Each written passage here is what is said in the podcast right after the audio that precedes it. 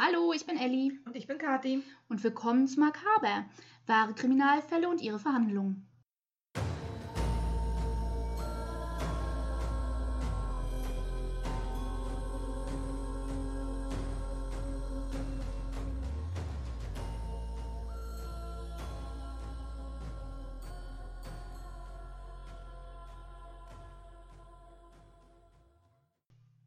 Heute reden wir über unseren ersten Serienmörder, Alexander Pierce. Ähm, als ich auf diesen Fall gestoßen bin, war das so alles so kurz und knackig, was ich gelesen hatte. Und ich dachte, hey, das ist das Perfekte für so eine kleine Folge für zwischendurch, wo wir vorher schon eine kleine Folge hatten, dass man in der einen Woche zwei kurze Folgen hat.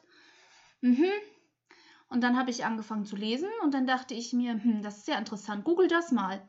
Ach, das ist ja interessant, google das mal. Ach, das ist ja interessant. Oh, guck mal, da gibt es eine Dissertation über diesen Fall. Guck mal, die Dissertation hat so viele Links drin. Da gibt es eine Seite, wo ich die ganzen Originalzeitungen von, dem, von damals lesen kann. Ähm, also, ich bezweifle, dass die Folge heute sonderlich kurz wird. also, ähm, ja, aus kurz wurde ganz schnell vier A4 Seiten für mein Skript. Also, ähm, ja, wir gucken mal. also, Alexander Pierce wurde 1790 geboren.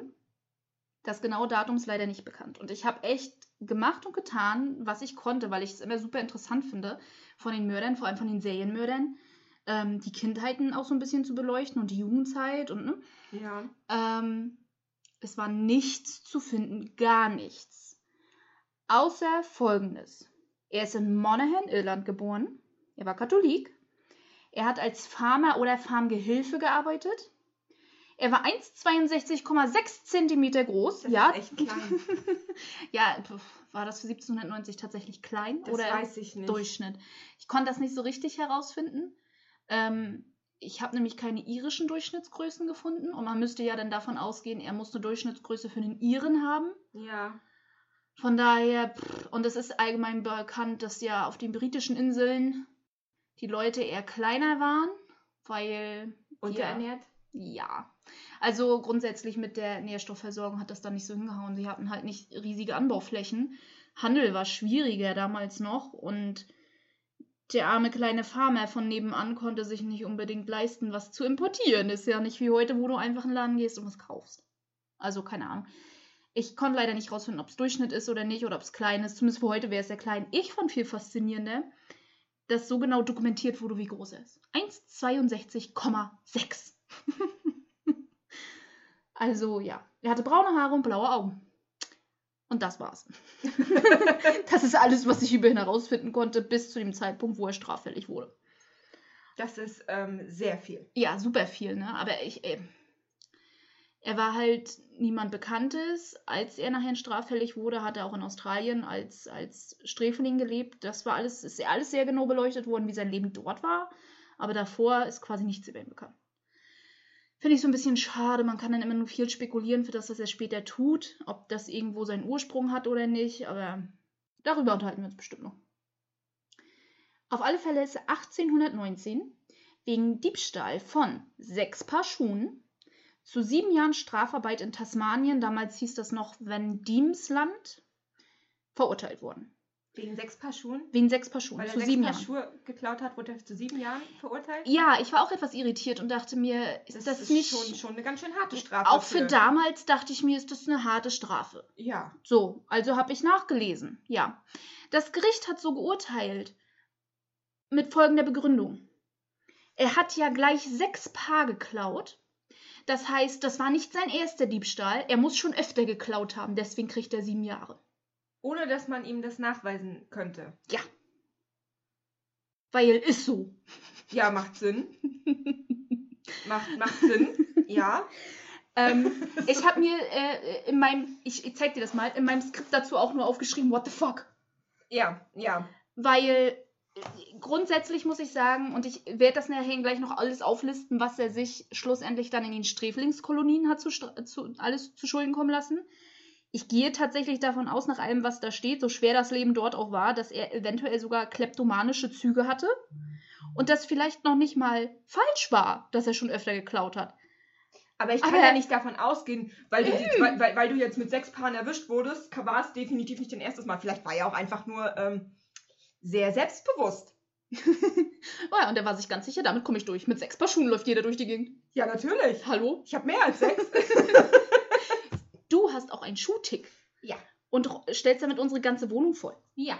Ja. Also nur mal so, Kathi und ich leben in einer WG und die, unser Schuhschrank ist nicht fair aufgeteilt. Ich kann jetzt dafür, dass Ellie nicht so viele Schuhe hat. Ja, schuld daran ist meine komische Schuhgröße. Aber ja, Kathi hat einen Schuhtick.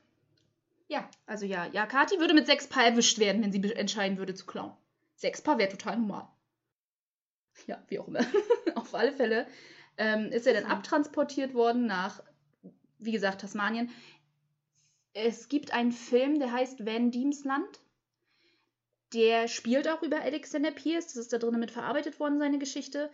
Ähm, deswegen habe ich nur erwähnt, dass es früher so hieß, damit man nicht durcheinander kommt. Weil, Heißt er Heute- auf Deutsch so? ja, heißt auch Okay. auf Deutsch so. Man muss es ja fragen nach dem. Ja, ich weiß. Es gibt auch noch einen anderen Film, da habe ich jetzt den Titel nicht extra aufgeschrieben, den, der, der tatsächlich um ihn komplett geht und um die Geständnisse, die er abgelegt hat. Der hat mich vier abgelegt. Ähm, der tatsächlich nur einen englischen Titel hat und ich glaube nicht, dass es den Film auf Deutsch gibt. Ich habe ihn nirgendwo auf Deutsch finden können. Von daher habe ich jetzt den Titel auch nicht mit erwähnt. Aber wenn man ihn googelt, wenn ihr es unbedingt auf Englisch gucken wollt, findet ihr sofort. Einfach seinen Namen eingeben und dann kommt sofort der Film raus. Ähm, auf alle Fälle kam er 1820 in Australien, sprich in Tasmanien an. Tasmanien ist so eine kleine, klein ist auch zu viel gesagt, also so klein ist sie gar nicht. Aber er ist eine Insel südlich von Australien. Drumherum super gefährliches Gewässer, hat noch kleinere Inselgruppen, die dazugehören. Und ähm, Leben dort ist hart gewesen. Er kam ursprünglich in Hobart an. Hobart war einer von damals erst zwei Sträflingskolonien. Er hatte die Sträflingsnummer 102. Ich finde schön, dass ich seine Sträflingsnummer herausgefunden habe, aber nicht sein genaues Geburtsdatum, aber hey. ähm, und man kann wirklich sagen, dass er alles andere als ein vorbildlicher Sträfling war. Wie gesagt, Clown hatte er so. Am 16. Mai 1821 äh, ist er zu 50 Peitschenhieben verurteilt worden, weil er zwei Truthähne und drei Enten gestohlen hat. Das ist eine lustige Zahl. Ähm, ich weiß, ja, ich weiß auch nicht, wie es dazu kam. Ähm, äh, da kann ich mir allerdings wiederum denken, dass er einfach Hunger hatte und auch versucht hat, andere Sträflinge mit zu versorgen. Denn die Versorgung mit Lebensmitteln war relativ schwierig. Mhm. Ähm, von daher kann das auch tatsächlich einfach nur aus Hunger passiert sein. Andererseits wiederum, alle anderen haben kein, keine, keine zwei Truthähne und drei Enten geklaut. Die waren Also- halt nicht so selbstbewusst wie er. Wir haben ja schon festgestellt, er ist ein selbst, sehr selbstbewusster Typ, ne? ja, aber 50 Peitschenhiebe ist echt heftig. Also ab 50, das ist wirklich lebensgefährlich. ja, ich weiß. Also es ist richtig heftig. Und ähm, kurze Zeit später, ein paar Monate später, am 17. September 1821, hat er 25 Peitschenhiebe bekommen für Betrunkenheit und Abwesenheit von seiner Unterbringung, Baracke, äh, so genau, wo die Sträflinge dort untergebracht waren, ist dort nicht beschrieben worden. Von der Unterkunft. Von der Unterkunft. Genau. Am 26. November hat er nochmal 50 halt Peitschenhiebe bekommen, weil er Wein und eine Schubkarre geklaut hat. Und da denke ich mir nur so, Wein? Okay, du willst dir das furchtbare Leben dort unten schön ertrinken. Was macht er mit der Schubkarre? Sich nach Hause kutschieren lassen. Wer soll die Schubkarre schieben? Wer auch immer ihn begleitet. Wer war alleine? Aber du weißt nicht, ob er alleine geblieben wäre. Ja, das war so einer der Momente, wo ich dachte, vielleicht hat er wirklich, ist er ein bisschen kleptomanisch veranlagt, weil was zum Teufel will er mit einer Schubkarre? Und ich habe extra nochmal nachgeschaut. Ist super interessant in Tasmanien im Archiv sind ähm, die, die ähm, ich, ich nenne es mal in Anführungsstriche Verurteilung, es war kein Gerichtsurteil oder so, aber die Verurteilung der Sträflinge, die dann zu diesen Peitschenhieben geführt hat, sehr genau dokumentiert worden in sowas, was so ähnlich aussieht wie eine Personalakte, was wir heute so kennen wo dann aufgelistet ist mit Datum und Vergehen und Strafe, was dort passiert ist. Und deswegen habe ich da nochmal extra nachgelesen. Die Schrift war furchtbar zu lesen, also wer auch immer das geschrieben hat, ne? also ganz furchtbar zu lesende Schrift. Aber da stand wirklich Schubkarre. Und ich frage mich nur, was will er mit einer Schubkarre? Er, er hat wird seine Gründe gehabt haben. Ja, sicherlich. ähm, zusätzlich zu den 50 Peitschenhieben ist er auch zu sechs Monaten schwerster Zwangsarbeit verurteilt worden. Und das ist wirklich, ähm, das war schwerste Zwangsarbeit. Die Arbeit, die sie eh da leisten mussten, würden wir als Zwangsarbeit bezeichnen, mit Kohleabbau und alles. Also wirklich richtig schlimm.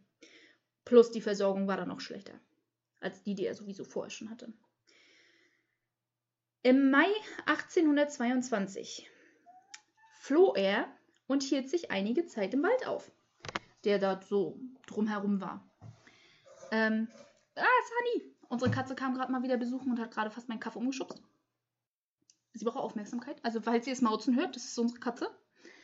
Ähm, und ich fand total interessant nachzulesen. Auf ihn sind 10 Pfund Kopfgeld verhängt worden und habe natürlich recherchiert, wie viel wäre das heute wert. Ne? Er hatte Kopfgeld von 1800 Euro umgerechnet zum heutigen Geld. Das ist schon eine ordentliche Stange. Ja. Für jemanden, der einfach mal so einen Wald spazieren geht. Wenn du so willst. Also, ich fand das schon eine Menge. Vor allem damals ist es echt eine lebenswerte Summe gewesen. Ja, das stimmt.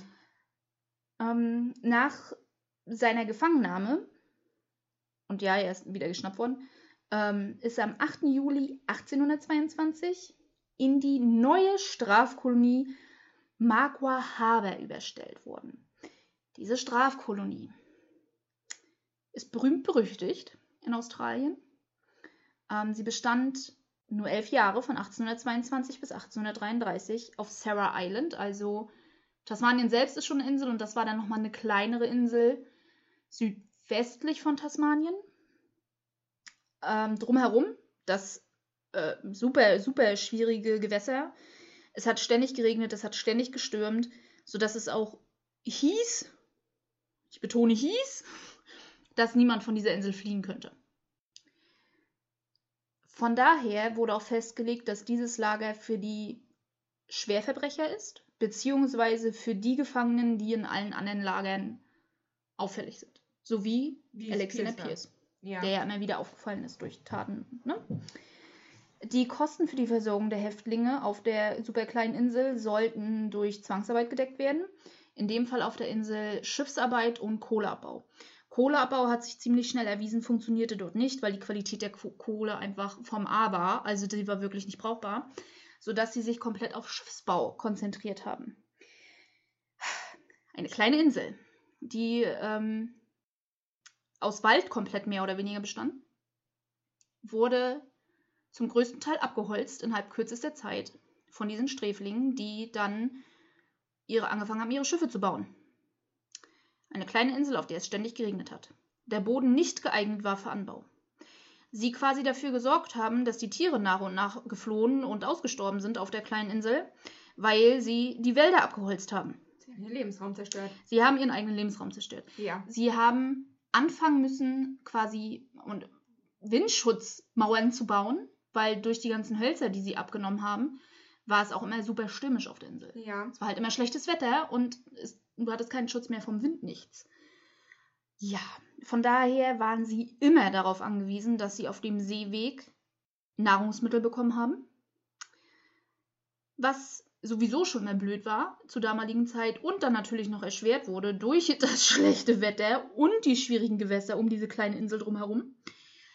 Die Sträflinge dort waren also konstant unterernährt, haben an Durchfall und Skorbut gelitten. Natürlich, ohne Vitamin C. Ja, also äh, war ziemlich schwierig das Leben dort. Und äh, alle wollten da weg. Also das war ja kein einfaches Leben und ich, äh, ist auch für die Soldaten da genauso schwierig gewesen. Ne? Die, die, die Aufseher und Offiziere, die dort eingesetzt waren, die haben ja quasi mit drunter gelitten. Also ich weiß auch nicht, vor allem dann wäre das so ein typisches Ding von damals gewesen. Ja, wir holzen mal alles ab, dann haben wir ein paar schöne Schiffe, dann verdienen wir ordentlich Kohle und können hier alles finanzieren. Ja, scheiße nur, wenn die Insel, auf der du lebst, nicht lebensfähig mehr ist. Weil du es kaputt gemacht hast. Ja. Also, naja. Typisch, typ, typisch Mensch. Es hat einen Grund, warum die Strafkolonie nur elf Jahre bestanden hat. es war nicht mehr unterhaltbar. Also, von daher, ja. Heute ist es und ich werde das auch auf unserem Instagram-Account posten, ist die Ruinen, die dort auf dieser Insel sind, auf Sarah Island, gehören jetzt zum UNESCO-Welterbe. Hm. Sieht jetzt super schön aus. Also es sieht wirklich aus wie so eine Region, die die Natur zurückerobert hat. So sieht das auf den Fotos aus. Ich weiß nicht, ob es live so ist, aber auf den Fotos sieht es zumindest so aus. Total schön. Also Abgesehen von den Ruinen, die dazwischen mittendrin stehen. ähm, wie gesagt, ist, war es eine ganz furchtbare Kolonie. Alle waren dort super unglücklich, alle wollten dort weg. Am 20. September 1822 floh Alexander Pierce also mit sieben anderen Sträflingen. Und sie hatten es auch ziemlich genau geplant, was sie alles mitnehmen. Von daher, es war keine spontane Flucht. Finde ich wichtig zu erwähnen. Die sieben anderen Flüchtlinge waren Alexander Dalton, der 14 Jahre Strafarbeit aufgebrummt bekommen hat, stammte aus Gibraltar, meine Güte, meine Zunge wollte das gerade nicht, und ist für Kriegsverbrechen verurteilt worden.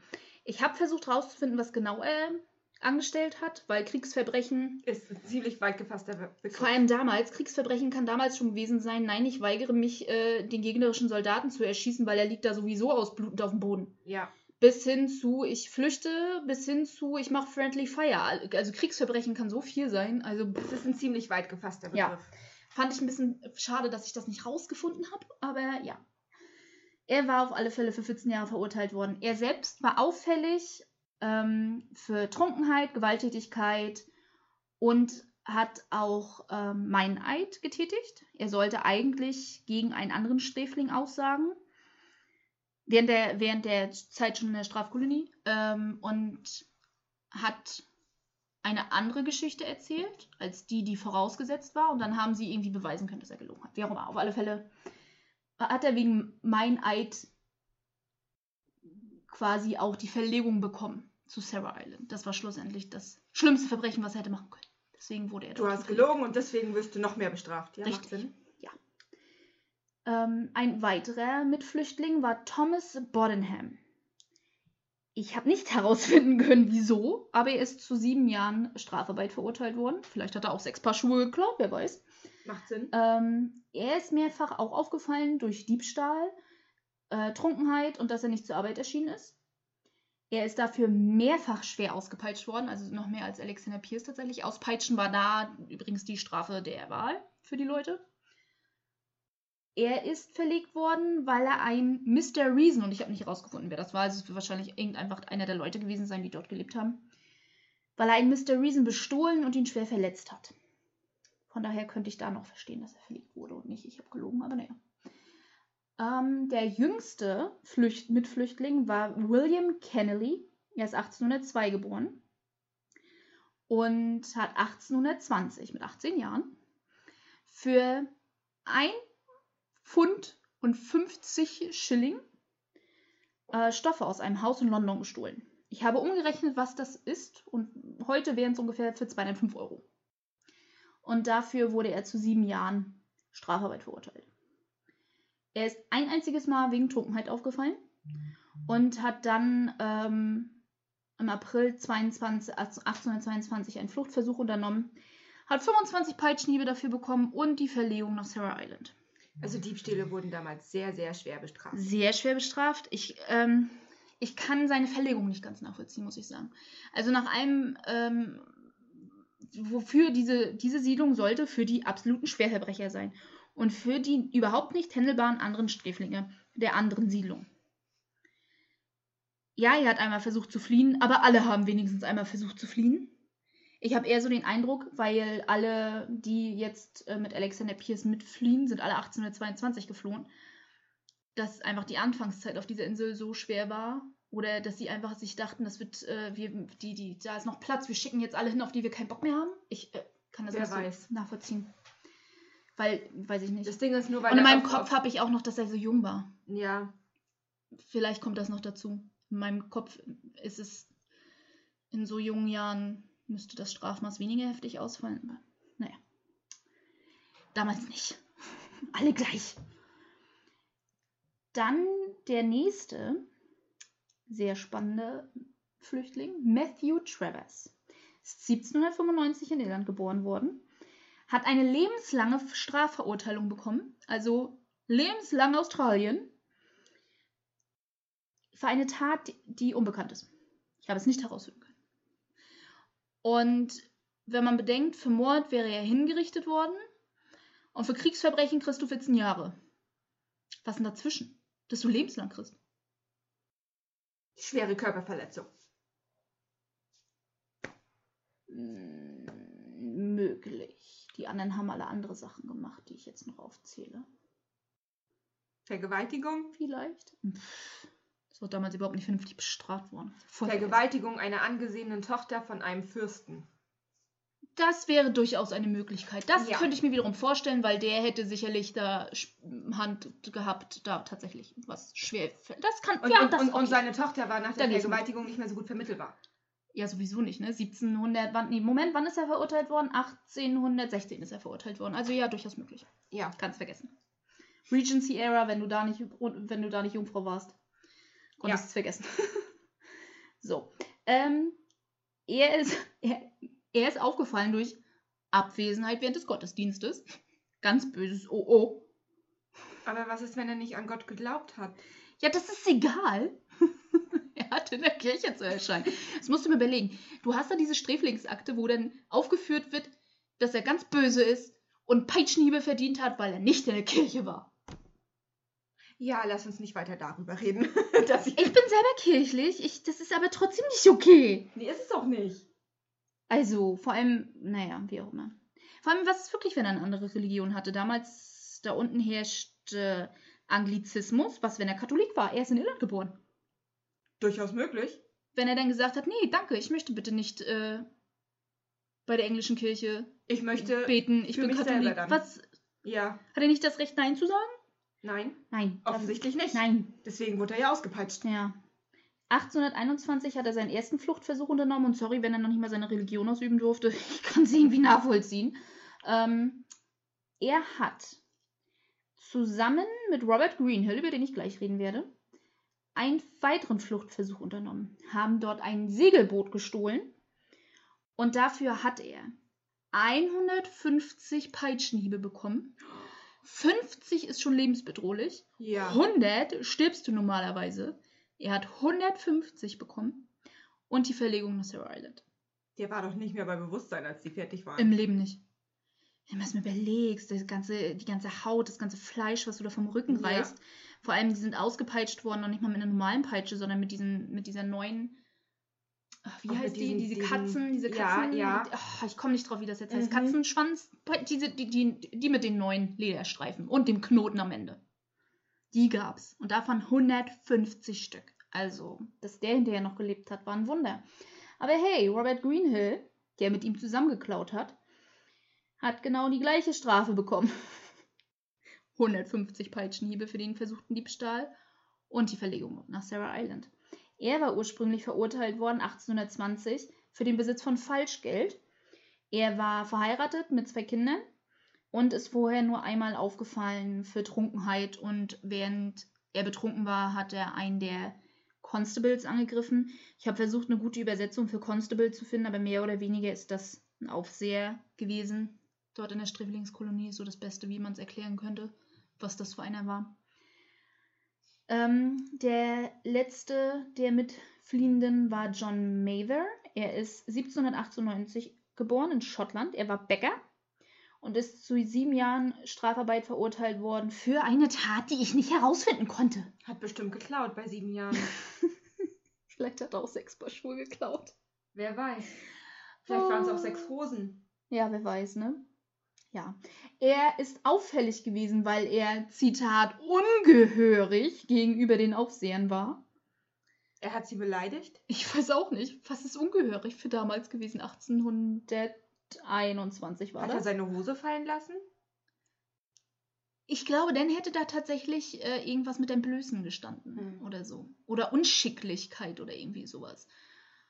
Also nicht, nicht ungehörig. Weiß ich nicht. Vielleicht hat er Befehle bekommen und der hat drüber gelacht oder so. Das ist ungehörig? Ich weiß auch nicht. Keine Ahnung.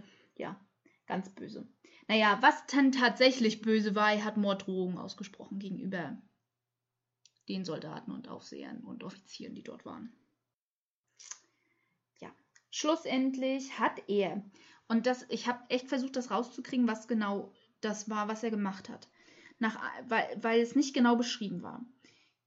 Es las sich wie ein Fluchtversuch, den er versucht hat zu starten, indem er ein Schiffskapitän überzeugt hat, er hätte Geld, Und gleichzeitig hat der Schiffskapitän aber auch Geld von ihm bekommen, was dann wohl Falschgeld war. Aber das war so ganz komisch zu lesen. Also irgendwie wurde das nicht genau beschrieben in seiner Sträflingsakte oder ich konnte einfach die Schrift nicht vernünftig entziffern. Auch das ist durchaus möglich. Ähm, auf alle Fälle wurde er für auch, was auch immer er da versucht hat, diesen Fluchtversuch, den er unternommen hat, wie auch immer er abgelaufen ist, ist er zur Verlegung verurteilt worden.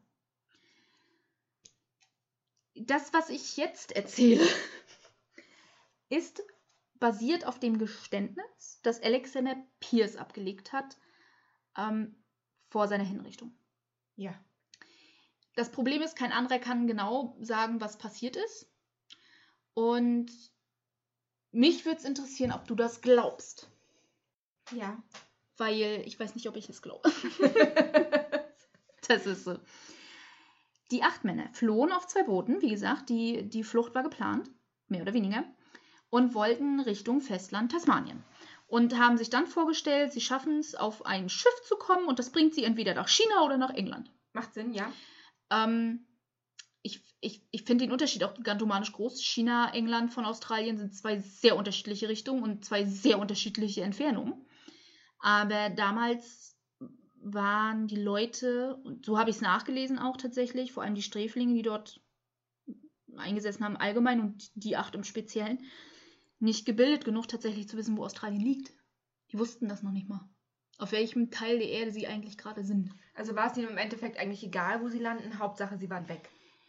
Äh, das zog sich allerdings durch die Bank weg, dass sämtliche Sträflinge, die geflüchtet sind von Sarah Island, was ich so gelesen habe, alle der Meinung waren, sie kommen nach China oder England mit einem Schiff. Vielleicht hat man denen das ja auch erzählt. Ja, möglich. Vielleicht ist das dann auch so eine Legende gewesen, die sich durch die Sträflingsreihen durchgereiht hat. Ja, der hat es geschafft, nach China zu fliegen und der hat es geschafft, nach England zu fliegen, wer weiß. Ähm, ja, auf alle Fälle war ihr Ziel Tasmanien-Festland. Sie hatten Rationen dabei, die sie zusammengesammelt haben von ihrer Zeit im Kohlewerk, wo sie dort arbeiten mussten. Die Rationen haben gereicht für eine Woche, wenn jeder Mann nur 50 Gramm am Tag gegessen hat. Das ist, ähm, Noch nicht mal eine Handvoll Nudeln. ja, Es ist quasi nichts. nein. Sie haben das aber tatsächlich so durchgezogen. Danach lebten sie wohl für acht oder neun Tage. Genau war Alexander Pierce dann nicht. Er wusste es nicht hundertprozentig genau mehr, ob es acht oder neun waren. Von Pfefferminz und Teebaumblättern. Und sind, weil sie sind auch fast sofort verfolgt worden. Ich meine, es fällt auf, wenn auf einmal acht Männer und zwei Boote weg sind. Ja. sodass sie ähm, die Richtung eingeschlagen haben, nachdem sie ans Festland angekommen sind, über äh, ein sehr hügeliges und schwieriges Gebirge, sodass sie schwerer verfolgbar waren. Was von der Warte her Sinn gemacht hat, äh, von der Warte her, dass sie keine Nahrungsmittel hatten, eher nicht. Sie sind also oben auf diesem Hügel irgendwann angekommen. Und jetzt kommt auch so ein Punkt, den ich super eigenartig finde. Ähm, er spricht die ganze Zeit in seinen Geständnissen. Er hat vier Geständnisse abgelegt. Und er spricht in allen vier Geständnissen von einem Bill Cornelius, der mit ihnen geflohen ist. Er meint damit William Kennedy. William und Bill macht ja noch Sinn. Ja, Bill ist die Bill Kurzform ist die von Kurzform von William. Bill. Ja. Aber wie zum. Ich, ich weiß nicht, wie auf Cornelius kommt. Und er sagt das immer wieder. Vielleicht kann er äh, Kennedy nicht aussprechen. Und du meinst, er hat das so ungenau ausgesprochen, dass sie das als Cornelius niedergeschrieben haben? Ja, vielleicht. Hm, möglich. Ich habe auf alle Fälle keinen Grund gefunden, warum. Auch die Zeitungen haben dann damals die Namen so abgedruckt, Bill Cornelius. Und das war, da war ich total verwirrt. Aber ja, er meinte damit William Kennedy. Also wenn ihr selber irgendwann mal nachlest, seid nicht irritiert. Irgendwas ist da komisch. Ich habe nicht rausgefunden, was. Auf alle Fälle, und ich sage jetzt William, weil, ja, Brown und Dalton. Dalton war der für der als Kriegsgefangener oder für Kriegs äh, Der Verbrechen- Kriegsverbrecher. der Kriegsverbrecher. Ähm, und Brown, der ähm, für den Besitz von Falschgeld verurteilt wurde. Und William Kennedy, der jüngste von denen. Die drei äh, hatten so ein separates Feuer gebaut von den anderen vieren. Äh, fünfen, sorry. Und ich habe Alexander Pierce gerade nicht mitgezählt. Und sind dann klammheimlich über Nacht verschwunden. Denn Greenhill hatte bereits mehrfach angedeutet, dass einer von ihnen sterben müsste, damit die anderen überleben können. Und die drei dachten sich, äh, Kannibalismus, nein danke, ich gehe dann doch lieber wieder zurück in meine Sträflingskolonie. Das haben sie auch gemacht. Ähm, Dalton war allerdings schon so schwach auf dem Weg zurück in die Sträflingskolonie oder zumindest einen Weg zu finden, sich wieder gefangen nehmen zu lassen, ist er verstorben.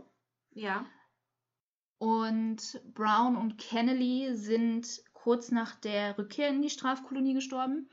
Und wie sie gestorben sind, ist nicht dokumentiert worden von, der Kolon von, von, den, von den Offizieren.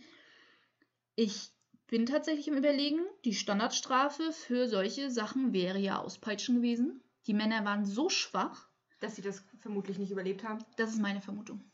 Weil überhaupt nichts steht. Bei Dalton war klar, der, der war schon schwach. Der, war, der hat das einfach nicht mehr überlebt. Der konnte das nicht mehr aushalten. Noch länger ohne Nahrung. Weil man darf nicht vergessen, die Männer sind ja schon los unterernährt. Sie, sie waren ja eigentlich schon in einem gewissen Hungerzustand. Sie waren alle schon abgemagert als sie in diese Flucht gestartet sind, bevor sie fast äh, drei Wochen keine vernünftige Nahrung hatten.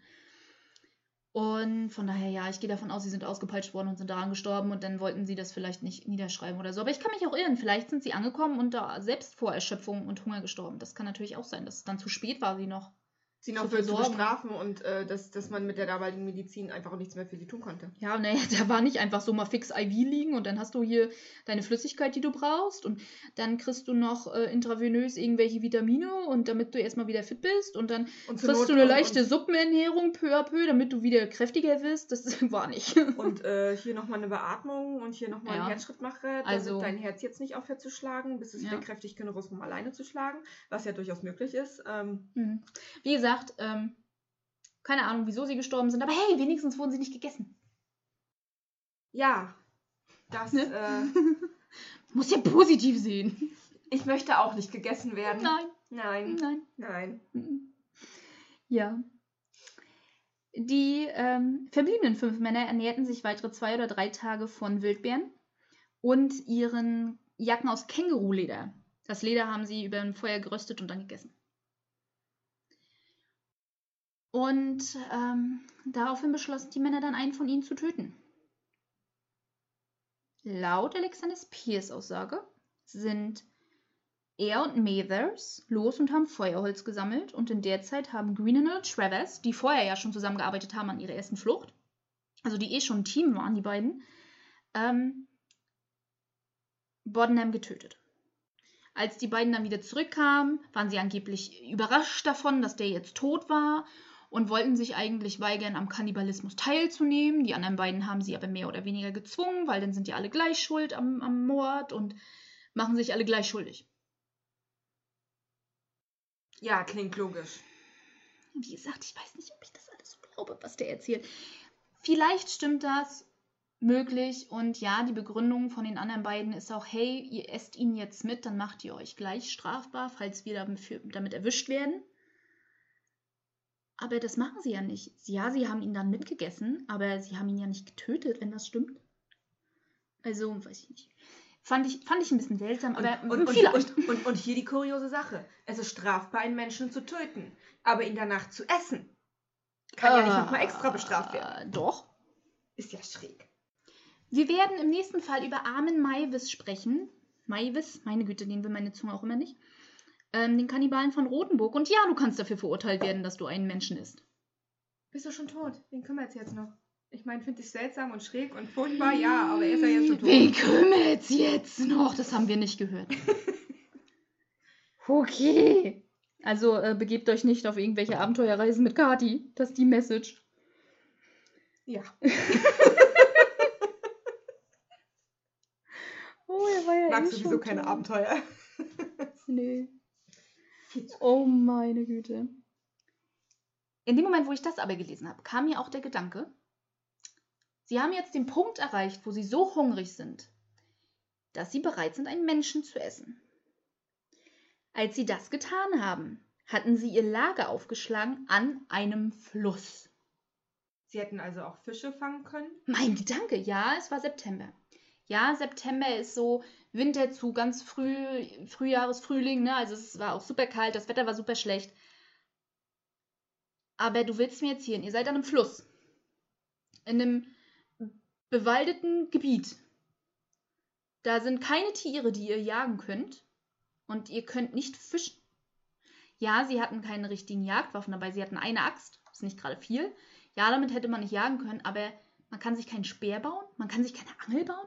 Man kommt nicht auf irgendwelche anderen Gedanken, als einen Menschen zu essen. Sie waren vielleicht wirklich nicht sehr klug. Und das ist auch das Ding. Auch in sein, er hat vier Geständnisse abgelegt, die sich teilweise widersprochen haben. Aber in keinem dieser vier Geständnisse hat er auch nur einmal erwähnt, dass sie versucht hätten, ein Tier zu erlegen. Oder zu angeln. Das ist das gleiche wie ein Tier erlegen, aber ich meine, eine, Jagd ja, und ja. Angeln ist ja nochmal anders.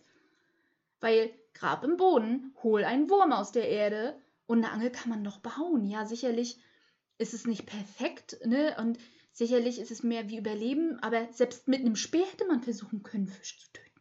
Ja. Also das will, und ich habe auch nicht rausgefunden, wieso das nicht funktioniert hat. Ja, vielleicht liefen da nur Kängurus rum. Kängurus anzugreifen ohne eine Waffe, keine gute Idee. Nein. Aber Fische? In dem Fluss gab es keine Fische? Nein. Das verstehe ich einfach nicht. Und ich habe es nicht rausgefunden. Ich habe es nicht rausfinden können, warum das keine Möglichkeit war. Gab keine Fische, so einfach ist das. Gab in dem Fluss keine Fische. Ja. In dem ganzen riesen langen Fluss, der durch halb Tasmanien geht, gab es keine Fische. Da war nur Wasser und Stein. Hm. Offensichtlich. Oh, offensichtlich, ja. Und sonst waren da nur Kängurus. Ähm, nach zwei Tagen, sie haben sich mehrere Tage von der Leiche ernährt, nach zwei Tagen schwammen die vier verbliebenen Männer über den Fluss. Travers konnte nicht schwimmen und musste gezogen werden. Ärgerlich. Mhm. Dann überlebten sie nochmal mehrere Tage ohne Nahrung. Greenhill und Travers schlugen dann Pierce vor, Mathers zu töten. Greenhill und Travers, die eh schon das Duo waren, die zusammengearbeitet ja. haben. Und Travers, dem gerade über den Fluss geholfen werden musste, schlagen jetzt vor, hey, lass uns den anderen töten. Der, der mich gerade vorm Ertrinken gerettet hat. Ich, ich, ich hielt ja Travers jetzt schon für eine Verschwendung als er über den Fluss gezogen wurde und dachte mir, oh, sie hätten zuerst ihn töten sollen. Der Kraft Kräftespann gewesen, aber okay. Naja, lassen wir es unkommentiert. Hm, so. Travers und Pierce, laut Pierce Aussage, hielten dann Mathers fest, während Greenhill ihn mit der Axt getötet hat. Sie haben dann drei der vier Tagen von seinen Überresten gelebt. Sie waren nach wie vor schwach. Sie waren nach wie vor am Verhungern, die Männer. Obwohl sie jetzt schon zwei Menschen getötet haben, um sich zu ernähren. Und du kannst sagen, 20, 30 Kilo Fleisch kriegen sie pro Person daraus. Ihnen fehlten immer noch die anderen Nährstoffe. Richtig. Die Männer, man darf das, also wenn man das, ne, man wundert euch nicht. Weil das Fleisch von einem unterernährten Mann liefert richtig. ja auch nicht wirklich Nährstoffe, das kommt ja noch dazu. Liefert kein Fett, du hast ausschließlich Proteine, du hast kein Fett. Die Männer sind so abgemagert. Ja, eh schon gewesen vor der Flucht die haben kein Fett. Das heißt, selbst wenn da noch andere Nährstoffe drin gewesen wären, ohne Fett kann unser Körper das nicht aufnehmen. Ja. Das heißt, oh Gott, jetzt wird es richtig makaber. Aber wenn sie so schlau gewesen wären, oh Gott, ich mache jetzt gleich unseren Titel echt alle Ehre. Wenn sie so schlau gewesen wären und das Knochenmark gegessen hätten, beziehungsweise eine Brühe gekocht hätten aus dem Knochenmark und dem Fleisch, hätte es anders ausgesehen. Und ähm, ja, ja, das war jetzt makaber, sorry. Aber ja, so hätten sie besser überleben können. Und dann hätten sie nicht alle paar Tage jemand anderen töten müssen. Ja. Weil das Ding ist, der Körper, der ist da ja auch so, auch wenn du, ich sag mal, genug gegessen hast, äh, in Anführungszeichen, um satt zu sein, schreit der Körper ja trotzdem nach den Nährstoffen. Das heißt, das mhm. Gehirn gibt dir ja trotzdem Befehl, Du bist und sagt, du bist hungrig. Auch, du bist hungrig. Also auch wenn du, du gerade was gegessen hast, genau. du bist hungrig, du musst was zu dir nehmen. Und mhm. das ist dann kontraproduktiv, denke ich, in mhm. einer solchen Situation. Ja. Schlussendlich waren sie dadurch, weil sie halt immer noch am Verhungern waren, so schwach, dass sie es kaum weiter geschafft haben. Also sie haben jeden Tag vielleicht ein oder zwei Kilometer noch zu Fuß hinlegen können und das war's. Sie haben mehr einfach nicht geschafft, sie waren zu schwach. Und dann kam noch dazu, dass ähm, Travers von einer Schlange gebissen wurde und danach einen verletzten Fuß hatte.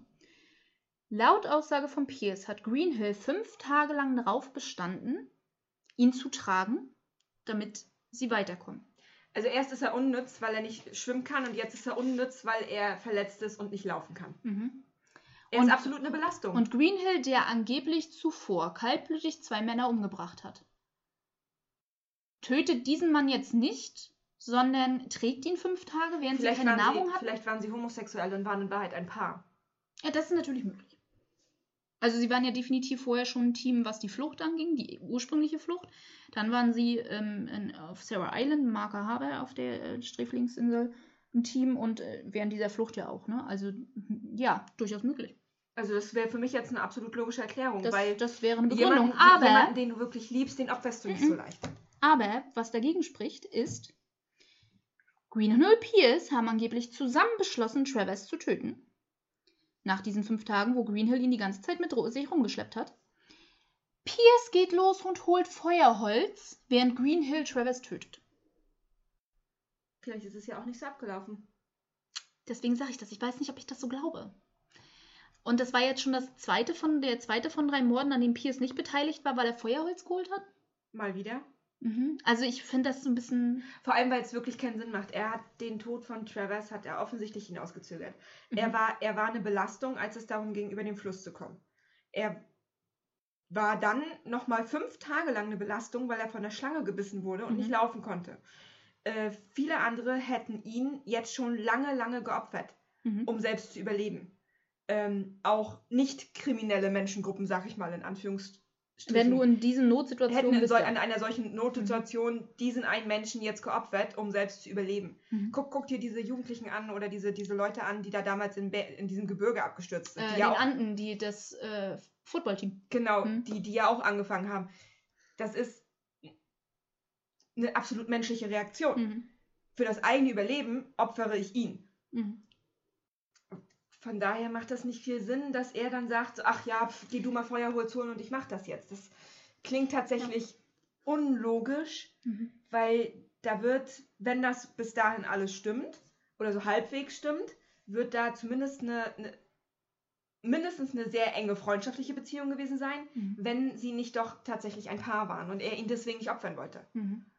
Möglich. Vielleicht hat, hatten sie auch so einen Punkt erreicht, ähm, dass, weil Travis ja durch den Schlangenbiss auch definitiv eine Infektion hatte ähm, und wirklich am Sterben war anhand der Infektion, dass er sich dachte, okay, ich erlöse ihn jetzt von seinen Schmerzen. Vielleicht war das wirklich so. Aber ich finde es sehr schwierig zu glauben, Dass er schon wieder nicht dabei war. dass er nie, schon wieder nicht dabei war. Und vor allen Dingen, dass Greenhill, wenn sie tatsächlich so eine enge Beziehung hatten, wie es zu sein scheint, wenn er ihn fünf Tage getragen hat, dann ihn tötet. Ich hätte es dann eher andersrum gedacht. Ja, Aber das ist die einzige Aussage, die wir über die Vorkenntnis, Vorkommnisse da haben. Von daher müssen wir davon ausgehen, dass das jetzt erstmal so war. Aber ich zweifle es an. Auf alle Fälle haben sie sich dann vier Tage von Travis ernährt. Und haben dann einen Punkt erreicht, wo sie wieder komplett ohne Nahrung waren. Beide waren schwach. Und es war klar, dass einer über kurz oder lang den anderen töten wird. Ähm, Pierce, laut seiner eigenen Aussage, hat Greenhill schlussendlich geschafft, im Schlaf zu töten. Weil irgendwann bist du so schwach, dann schläfst du auch ein, dann kannst du auch nichts mehr daran ändern. Und er hat sich dann vier Tage von ihm ernährt. Danach war er wieder drei Tage ohne Nahrung und hat eine Feuerstelle von Ureinwohnern gefunden. Er war zu dem Zeitpunkt so schwach und hatte keinen Lebenswillen mehr, dass er ganz laut geschrien hat, in der Hoffnung, dass die Ureinwohner kommen und ihn töten würden. Das waren ja damals so die Gedanken. Die kommen, die Aborigines, und dann töten die mich, weil Ja. ich bin weiß. ja. Tatsächlich kamen stattdessen Bushranger. Bushranger waren andere entlaufene Sträflinge, die schlussendlich Profikriminelle wurden in Diebstahl. Und die wurden damals dann Bushranger genannt. Die ihn quasi mit bei sich aufgenommen haben. Ich wollte gerade sagen, er ist perfekt mit seinen Mhm. ähm, sechs Bei- Schuhen und so. Mhm. Und den anderen komischen Diebstählen, sowie eine Schubkarre. Ja. ähm, in einem anderen Geständnis, und jetzt kommen wir einfach zu einem Punkt, wo, wo sich das alles so ein bisschen widerspricht, was er erzählt und das passt nicht. In einem anderen Geständnis hat er erzählt, dass er bei einem Schäfer aufgenommen worden wäre, der auch aus Irland stammte und sich deswegen auch so gefreut hat, einem entflohenen Sträfling zu helfen, weil sie sind ja beide aus Irland. Du siehst meinen Gesichtsausdruck. Ja. Und Er ist aber aufgegriffen worden zusammen mit den Bushrangern. Also wieso behauptet er, er wäre zwischenzeitlich bei einem Schäfer gewesen? Der natürlich erfreut ist, einem Sträfling aus Irland äh, zu helfen. Ich meine, vielleicht hat er ihm auch irgendwie eine traurige Story erzählt. Ich bin für sechs Paar Schuhe verurteilt worden und ich bin so ein armer, armer Mann und äh, ich bin jetzt geflohen, ich bin tausendmal ausgepeitscht worden, was ja noch nicht mal so weit hergeholt ist. Äh, aber ja, ganz Er eigenartig. wird ja auch genug Namen gehabt haben, um zumindest die letzte Oh, Aussage ja. zu beweisen. Oh ja. Aber, weiß ich, er ist mit den Bushrangern erwischt worden. Wieso erzählt er also in einem seiner Geständnisse, er wäre bei einem Schäfer gewesen? Bullshit. Weiß ich nicht. Verstehe ich nicht. Aber was auch Naja. immer da in seinen Gedankenvorgang. Insgesamt war er auf alle Fälle 113 Tage auf der Flucht. Ungefähr die Hälfte davon in der Wildnis, die andere Hälfte mit den Bushrangern. Ähm, und im Januar 1824 kam er dann wieder zurück in, zu, nach Sarah Island. Er hat natürlich diverse Peitschenhiebe dafür kassiert für seine Aktion. Und er hatte tatsächlich einen Punkt erreicht, er wollte nicht mehr leben. Was macht er also? Er gestand ähm, dem Priester und gleichzeitig Richter, er war beides. Ist das erlaubt? Ich weiß nicht, wenn Ist du das so richtig? Ja, war damals so. Dem gestand er, was er getan hat. Dem gestand er, ich habe geholfen, drei Männer zu töten, habe einen Mann selbst getötet und habe alle vier verspeist. Das hat er gestanden. Die Reaktion vom Priester Schrägstrich Richter war, ha ha ha ha ha, du erzählst hier gerade Quatsch, sowas gibt's nicht, das ist ja total verrückt, geh zurück zur Arbeit. Kannibalismus existiert nicht. Ja. Es ist offiziell. Der Priester Nein, nein, hat nein. gesprochen. Kannibalismus existiert. Aber doch nicht bei den Weißen. Ja. Mhm. Das war die Reaktion darauf. Auf sein Geständnis. ja, macht, es ist, ähm, Ja, ne? Hm? Ja. Macht Sinn, ne? Ja, Total. Hm? Hm? Hm? Ähm, Rassismus, sag ich dann zu nur. ja. Er lernte bei seiner quasi Wiederaufnahme in die Sträflingskolonien, nennen wir es einfach mal so, Thomas Cox kennen. Thomas Cox ist 1802 geboren, war also selber noch zu dem Zeitpunkt sehr jung. Als er verurteilt wurde, war er 17 Jahre alt. Er ist zu sieben Jahren Haft verurteilt worden oder Stra Sträflingsdienst, wie auch immer man das jetzt bezeichnen möchte. raten, weil er was gestohlen hat. Keine Ahnung, ich habe die Tat nicht rausfinden können. Aber vermutlich, es waren schon wieder sieben Jahre. Ja, es waren sieben Jahre, also wahrscheinlich hat auch er was geklaut oder so, keine Ahnung. Weil sieben Jahre ist offensichtlich die Strafe für Diebstahl. Ja, ich weiß auch nicht, ja. Wahrscheinlich. Wenn, wenn wir es heute noch so hart bestrafen würden, Ja. würde es nicht so viele Diebstähle geben. Für sechs Paar Schuhe. Aber du hast ja mehr geklaut, weil du hast ja gleich sechs geklaut. Uff. Ja, ich gehe ja da, es, es ging ja davon aus, wenn du gleich sechs mitnimmst, dann Mhm. war es nicht dein erster Versuch. Deswegen muss ich dich für die anderen, von denen ich ausgehe, dass du sie getan hast, aber nicht zu 100% weiß, das muss ich dich gleich Mhm. mit bestrafen. Äh, Cox war jemand, und ich denke, das hat auch ganz doll mit seinem Alter zu tun. Und wer weiß, wofür er bestraft wurde, vielleicht fühlte er sich auch ungerecht bestraft. Er war quasi besessen, seine Freiheit zurückzubekommen. Und er war besessen davon zu fliehen. Er ist immer wieder und wieder und wieder und wieder geflohen, bis er dann schlussendlich dafür äh, nach Sarah Island verlegt wurde. Weil es ja hieß, man kann von dieser Insel nicht fliehen. Weil das Alexander Pierce und sieben andere Männer nicht gerade erst geschafft haben. Aber naja, man kann von dieser Insel nicht fliehen. Nein, Nein, nein, nein. absolut unmöglich. Hat Total. noch nie jemand vorher geschafft. Äh, auf alle Fälle war der, der war einfach besessen davon, wieder freizukommen. Und hat, ähm, weil er wusste, dass Alexander Pierce es geschafft hatte, freizukommen, ihn immer wieder belagert, flieh mit mir, flieh mit mir, flieh mit mir. Pierce wollte das aber nicht. Ich meine, er wusste genau, was wartet draußen auf ihn. Er schafft es eh nicht, in der Wildnis zu überleben. Äh, und wollte das angeblich nicht, seine Aussage. Sa wiederum Pierces Aussage. Ähm, und hat ihm schlussendlich nur zugestimmt, okay, wir fliehen und wir fliehen jetzt aber sofort, weil Pierce ausgepeitscht wurde, weil ein anderer Sträfling ihm sein Hemd geklaut hat. Und er zur Arbeit erschienen ist und nicht korrekt gekleidet war. Jetzt wurde er beklaut. Ähm, das, das stimmt wohl tatsächlich auch, dass er nochmal ausgepeitscht wurde, weil er unsittlich gekleidet zur Arbeit erschienen ist. Seine Aussage war, sein Hemd wurde geklaut. Ob das stimmt, nicht beweisbar. Aber das war seine Aussage. Und dass er schlussendlich deswegen äh, auch mit Cox wieder geflohen ist, kurz nach sein, seiner Auspeitschung. Also er war auch noch verletzt, als sie geflohen sind. Jeder von den beiden hatte eine Axt dabei und das war's. Nicht, noch nicht mal wie beim letzten Mal, wo sie wenigstens ein bisschen Nahrung mit dabei hatten. Nein, nichts. War auch mehr oder weniger ungeplant. Beide hatten eine Axt und dann ging es los. Sie waren ja Baumfäller. Für den Schiffsbau. Ähm, bei seiner Verhandlung am 21. Juni 1824 sagte Pierce Folgendes aus darüber, was passiert ist. Sie waren ein paar Tage ohne Nahrung und kamen dann an einen Fluss.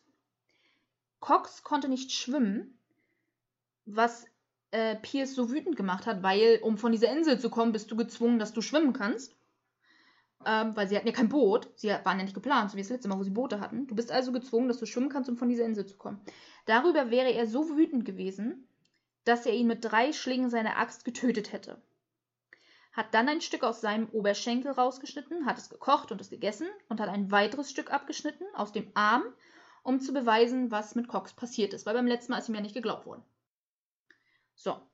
Weil, Zitat, Weiße tun sowas nicht. Richtig, weil, hahaha, sowas passiert nicht, ne?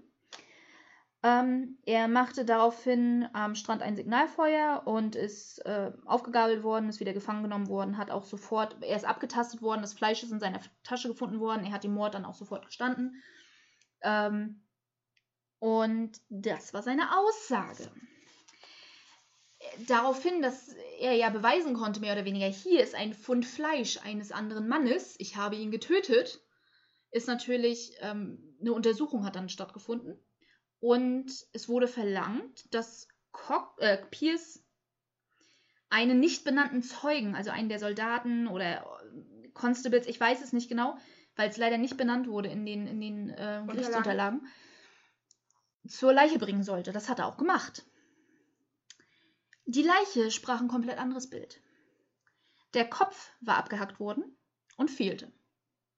Die Hände waren abgehackt worden und fehlten. Die Leiche war komplett ausgeweidet. Ähm, beide Waden, beide Oberschenkel und beide Arme waren fast vollkommen vom Fleisch entfernt worden, befreit worden, wie auch immer man das bezeichnen möchte. Also nicht, ich habe zwei Stückchen abgeschnitten. Eins habe ich gegessen, eins habe ich mitgenommen. Ähm, ja, also da ist definitiv was komplett anderes passiert. Offensichtlich. Der Zeuge hat dann vor Ort sogar Pierce noch gefragt, äh, wie er sowas hätte tun können. Und Pierce Antwort daraufhin war, niemand weiß, was man tut, wenn man von Hunger getrieben wird. Da hat er nicht Unrecht? Da hat er nicht Unrecht, aber zu dem Zeitpunkt waren es drei Tage, als er ihn getötet hat. Also, nach drei Tagen bist du nicht so hungrig, Außer er war noch traumatisiert von seiner letzten Flucht, wo dieser Möglich. Hungergefühl und das, das.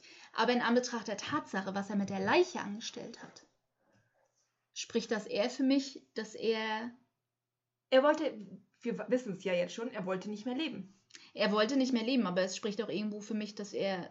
Den Verstand verloren hat in dem ja. Moment. Posttraumatische Belastung. Vielleicht noch nicht mal in dem Moment, sondern generell ihn das so, so psychisch krank gemacht hat. Oder vielleicht ist tatsächlich vorher in seinem Leben irgendwas passiert, was das sowieso schon ausgelöst hat, dass er Wut hatte, dass er die Story vorher auch nicht gestimmt hat, dass er vielleicht auch alle anderen Männer vorher selbst umgebracht hat. Und vielleicht ist er ein Serienmörder, wie er im Buche steht, oder vielleicht ist tatsächlich seine vorherige Flucht, die ihn so psychisch krank gemacht hat. Und das ist der Punkt, wo mich ärgert, dass man nichts anderes über sein Leben weiß. Ja. Dann hätte ich, man ich da mehr mir, Schlüsse drauf. Ich könnte mir durchaus vorstellen, äh, dass egal was bei der anderen Flucht passiert ist, irgendwo war das durchaus ein traumatisches Erlebnis dass bei der letzten Flucht mit diesem Cox ihn irgendwas dermaßen getriggert hat, dass mhm. PTBS oder weiß was ich was da wieder hochkam. Möglich. Und wir wissen von, von Menschen, die unter PTBS leiden, wenn da einmal der Schalter umgelegt ist, dann, mhm. dann sind die in einem Rausch. Die ja, aber was ja nicht mehr mit. Ja, aber was dann auch nicht passt, ist, dass er gesagt hat, in drei von seinen vier Geständnissen. In einem Geständnis hat er gesagt, er hätte Cox im Schlaf getötet. Das würde den Hunger begründen. In den anderen dreien hat er ja gesagt, er hätte ihn vor Wut erschlagen. Und nicht vor Hunger. Wer weiß. Also irgendwie. Ja, aber vielleicht kann er sich selber gar nicht mehr daran erinnern, weil es durch auch die möglich. PTBS passiert Klar. ist. Sicherlich, die, vielleicht hat er in diesem Rausch, dass sie gar nicht wissen, was genau ja. passiert ist. Die kommen, kommen dann irgendwann zu sich. Oh, ja, pff, ist jetzt passiert. Kann nur ich gewesen sein. Und dann hat der Rest seinen Lauf genommen. Möglich. Und das, ja, das ist das so. Und man hat halt auch wirklich nur seine Aussagen darüber, was passiert ist. Es ist jetzt auch nicht so. Er ist auch der Einzige, der überlebt hat. Er ist der Einzige, der überlebt hat. Es ist nicht so, dass die anderen Leichen niemals gefunden wurden oder Überreste von den Männern, besser gesagt, und Skelette. Es gab keine forensischen Untersuchungen damals. Man wird es nie genauer wissen können. Aber das ist so ein bisschen. Es, die Leiche widerspricht einfach seiner Aussage. Offensichtlich. Ähm, vor allem das Lustige ist, das war ja seine Aussage vor Gericht. Also nachdem er wusste, dass die Leiche gefunden wurde, hat er vor Gericht ausgesagt, er hat zwei Stück abgeschnitten. Weil er sich nicht erinnern kann. er kann sich nicht erinnern. Äh, noch vor Ort hatte der nicht benannte Zeuge ähm, ihn gefragt, was er mit dem Kopf gemacht hat. Und er hat behauptet, ich habe den Kopf bei der Leiche gelassen. ja, offensichtlich nicht. Ja, sie haben dann den Kopf gefunden unter einem Baum mit einem Teil der Leber und mit der blutigen Axt. Also irgendwie ist da ja wirklich was komplett kaputt gegangen. Dass, dass da er sich nicht dran erinnern könnte. Äh, nach wie vor äh, wusste er nicht genau, was mit den Händen passiert ist. Sie wurden nicht gefunden. Er hat gesagt, ich habe die Hände mitgenommen an den Strand. Aber da waren die Hände nicht. Vielleicht sind sie versehentlich also, ins Meer gefallen. Möglich, vielleicht kam irgendwie eine heftige Welle oder so und hat sie mitgeschleift, wer weiß. Aber das war seine. Und dann hat ein Hai sie gefressen. Ja. Äh, sie haben auch festgestellt, dass die Leiche quasi komplett entkleidet war. Und die anderen Zeugen, die ihn quasi aufgegabelt haben mit dem Schiff, haben vor Gericht aus, auch die waren nicht benannt, haben vor Gericht ausgesagt, dass die Kleidung, mit der Cox beschrieben wurde, dass er die anhatte, dass Alexander Pierce die getragen hat, als sie ihn aufgegabelt, aufgegabelt haben. haben. Also, weiß ich nicht. Ich, irgendwie schreit das so für mich typische Serienmörder. Ich habe ihn getötet vor Wut. Ich habe ihn gegessen, weil ich bin Kannibale. Und dann habe ich seine Kleidung getragen, weil das ist jetzt mein Souvenir. Wie gesagt, es ist halt so schwierig, dadurch, dass es die ganzen forensischen Beweise damals ja. einfach noch nicht gab. Ja, und keiner hat ihn gefragt, was hast du gefühlt, was hast du gedacht. Er hatte keine psychologischen Untersuchungen. Also, also, also ich kann mir durchaus vorstellen, er könnte ein Serienmörder gewesen sein, durchaus. Es kann aber auch einfach wirklich PTPS sein. Der ganze Stress mit dem Strafgefangenenlager, die ganzen mhm. Auspeitschungen, die, die, die Fahrt dahin ja schon ist ja schon trauma traumatisch oh, teilweise. Ja. Äh, ähm, dann die Verlagerung, die Flucht, äh, dann, dass ihm nicht geglaubt wird, ganz offensichtlich. Die obwohl, konstante Unterernährung. Ob, obwohl er off offensichtlich zu dem Zeitpunkt, in, in dem Moment, wo, wo du sagst, ich will jetzt sterben, also gestehe ich, und dann dir nicht glaubt, also ist er offensichtlich auch noch depressiv zu dem Zeitpunkt, was ich mhm. absolut verstehen kann.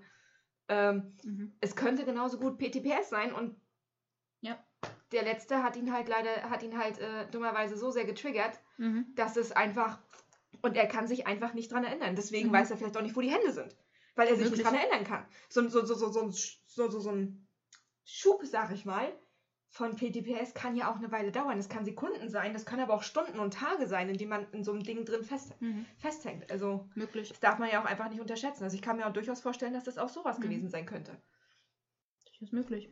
Sein Strafverteidiger hat auch eine super lange Rede gehalten und hat auch versucht, also es war ein Geschworenengericht, das entschieden hat, und hat äh, versucht, den Geschworenen, die Geschworenen auch davon zu überzeugen, dass es Mord war, also kein Mord war, sondern Totschlag im Affekt war. Einfach mit der Begründung von der Story von Pierce, dass er ihn vor Wut erschlagen hat und so weiter und so fort.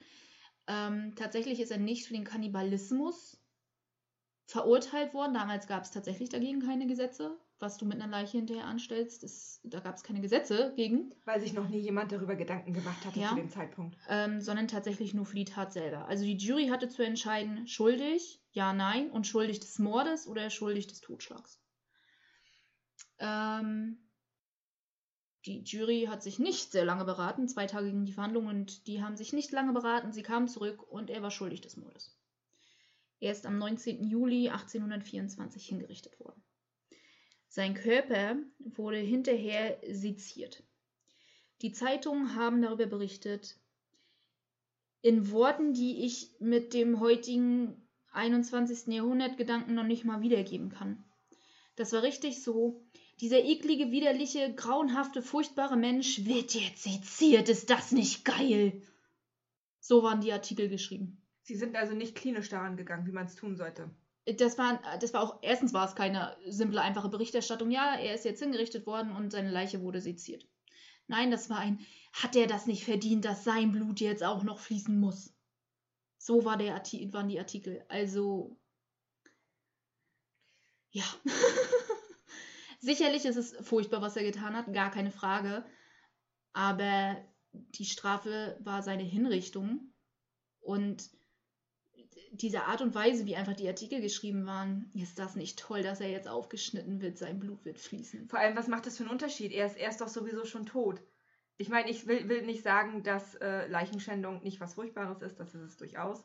Ähm, ja, ich fand, ich, aber- fand das, ich, ich fand das sehr verstörend. Also diese aber das- Artikel das, waren das ist auch verstörend. ich, also, ich, ich kann verstehen, ähm, dass man so eine Leiche noch zitiert, weil manchmal findet man dann ja doch noch Sachen allein im Gehirn, was damals gar nicht so möglich Mhm. gewesen ist.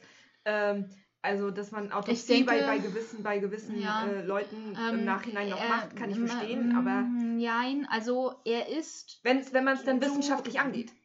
Auch das, deswegen ist er nicht seziert worden.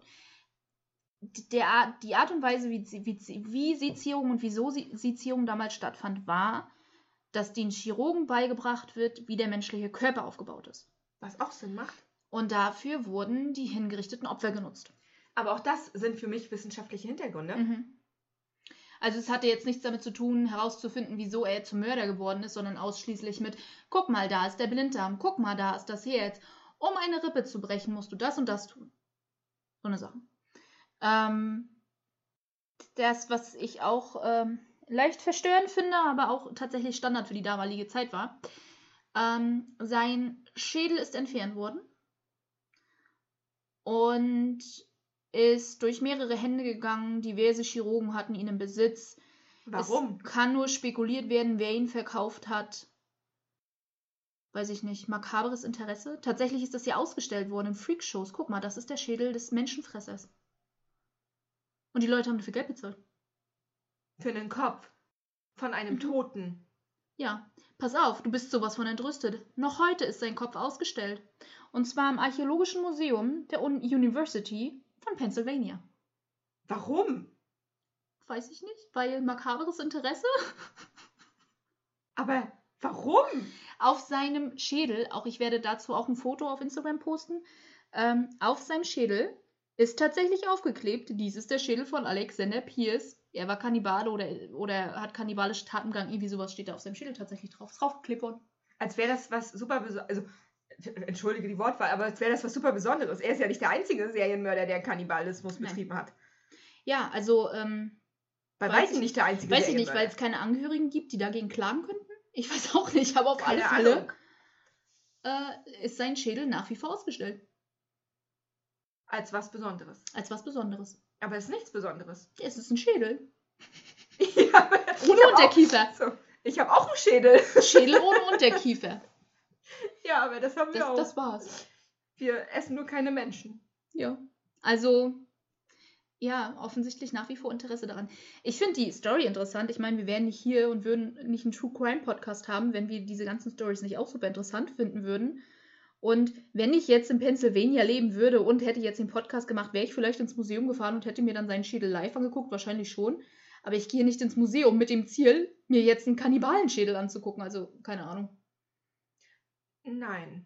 Also ich gehe eigentlich ins Museum, um mir tatsächlich schöne Dinge anzugucken oder eben auch geschichtliche Dinge anzugucken. Aber, Aber da kannst du ja Schädel- argumentieren, dass es geschichtlich ist. Das ist ein Teil der ganz furchtbaren äh, Geschichte von, kannst du so sagen, England, die ihre Kolonien als Gefängnisse benutzt haben, wo die Menschen misshandelt wurden und zu grausamen Taten getrieben wurden. Wenn du es so betrachtest. wenn sie es dann damit ausstellen würden, Das mit weiß dieser ich Logik, nicht. würde das Ganze auch viel mehr Sinn machen. Aber dann mit diesem Klebstift da drauf, das ist, äh, ja. ist mehr so, hier, guck mal, das war mal ein Kannibale. Und ja. nicht, hier, guck mal, das ist die Geschichte von Großbritannien und ihren Kolonien, ihren Strafkolonien, die wirklich furchtbar und unmenschlich waren. Und äh, weil das so furchtbar und unmenschlich war, wurde dieser Mensch irgendwo zu diesen Taten getrieben. Von denen wir ja nicht mal wissen, zu 100 Prozent, wie viel er davon tatsächlich selbst getan hat und wie viel Ja. die anderen gewesen sind. Apropos, nicht so viel davon selbst getan. Jetzt eine interessante Frage. Wir haben gestern erst drüber gesprochen, was Serienmörder sind. Ja. Alexander Pierce ist ganz offiziell in der Liste Der Serienmörder. der Serienmörder. Ist er Serienmörder? Ist- Wenn seine Aussagen stimmen, hat er zwei Männer getötet und bei Moment drei anderen geholfen. Beziehungsweise bei einem anderen geholfen, um zwei andere kannibalisiert. Ist das ein Serienmörder oder nicht?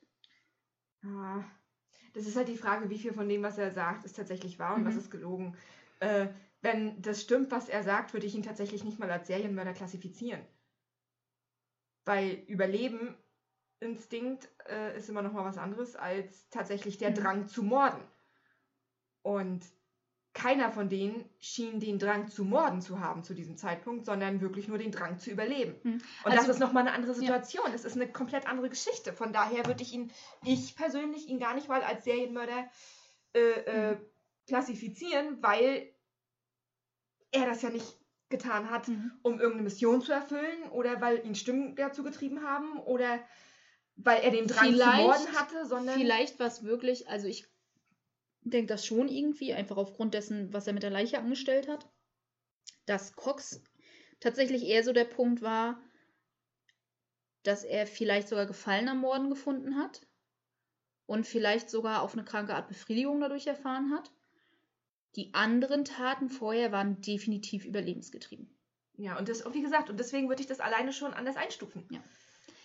Also, oder war es wirklich so? Wenn, gehen wir davon aus, dass es stimmt, was er war, ja, dann würde ich auch sagen, zählt er nicht als Serienmörder. Allerhöchstens als Doppelmörder und bei anderen Morden als Mithelfer. Ähm, ich glaube aber seine Story nicht. Ich glaube seine Also- Story auch nicht, aber die Frage ist halt, wie viel war tatsächlich von ihm an, angetrieben und wie viel durch, durch die Situation Mhm. selber. Ja, War, war, er- war er vielleicht von Anfang an bei den Morden mit dabei, aber auch dann ist es immer noch aus dem Überlebensinstinkt heraus Mhm. geschehen. Und das ist immer noch, er hat ja in dem Fall nicht gemordet, weil er morden wollte, sondern weil er selber überleben wollte. Mhm. Und der, es ist halt nur mal doof, aber der Stärkere überlebt halt. Aber wie auch immer, irgendwelche professionellen Leute haben beschlossen, er war Serienmörder. Er ist auf der Liste der Serienmörder. Auch wenn wir es nicht beweisen können, dass er die Leute tatsächlich getötet hat, weil Ja, man hat halt nur Zeit seine das eigene. Aussage und die Überreste sind nie gefunden worden. eben Von daher ist das, was er sagt. man bestimmt von Kängurus gefressen. Genau. Oh. Ja, und weil Kannibalismus so toll ist, ähm, werden wir auch in der nächsten Folge uns über einen Kannibalen unterhalten, der äh, Gott sei Dank nur einmal getötet hat, nicht getötet hat, getötet hat, auf Tötungsverlangen hin gehandelt hat. Lustige Diskussionen, die wir wahrscheinlich führen werden. Ähm, Armin Maivis, der Kannibale von Rothenburg. Nächste Woche. Bis dann.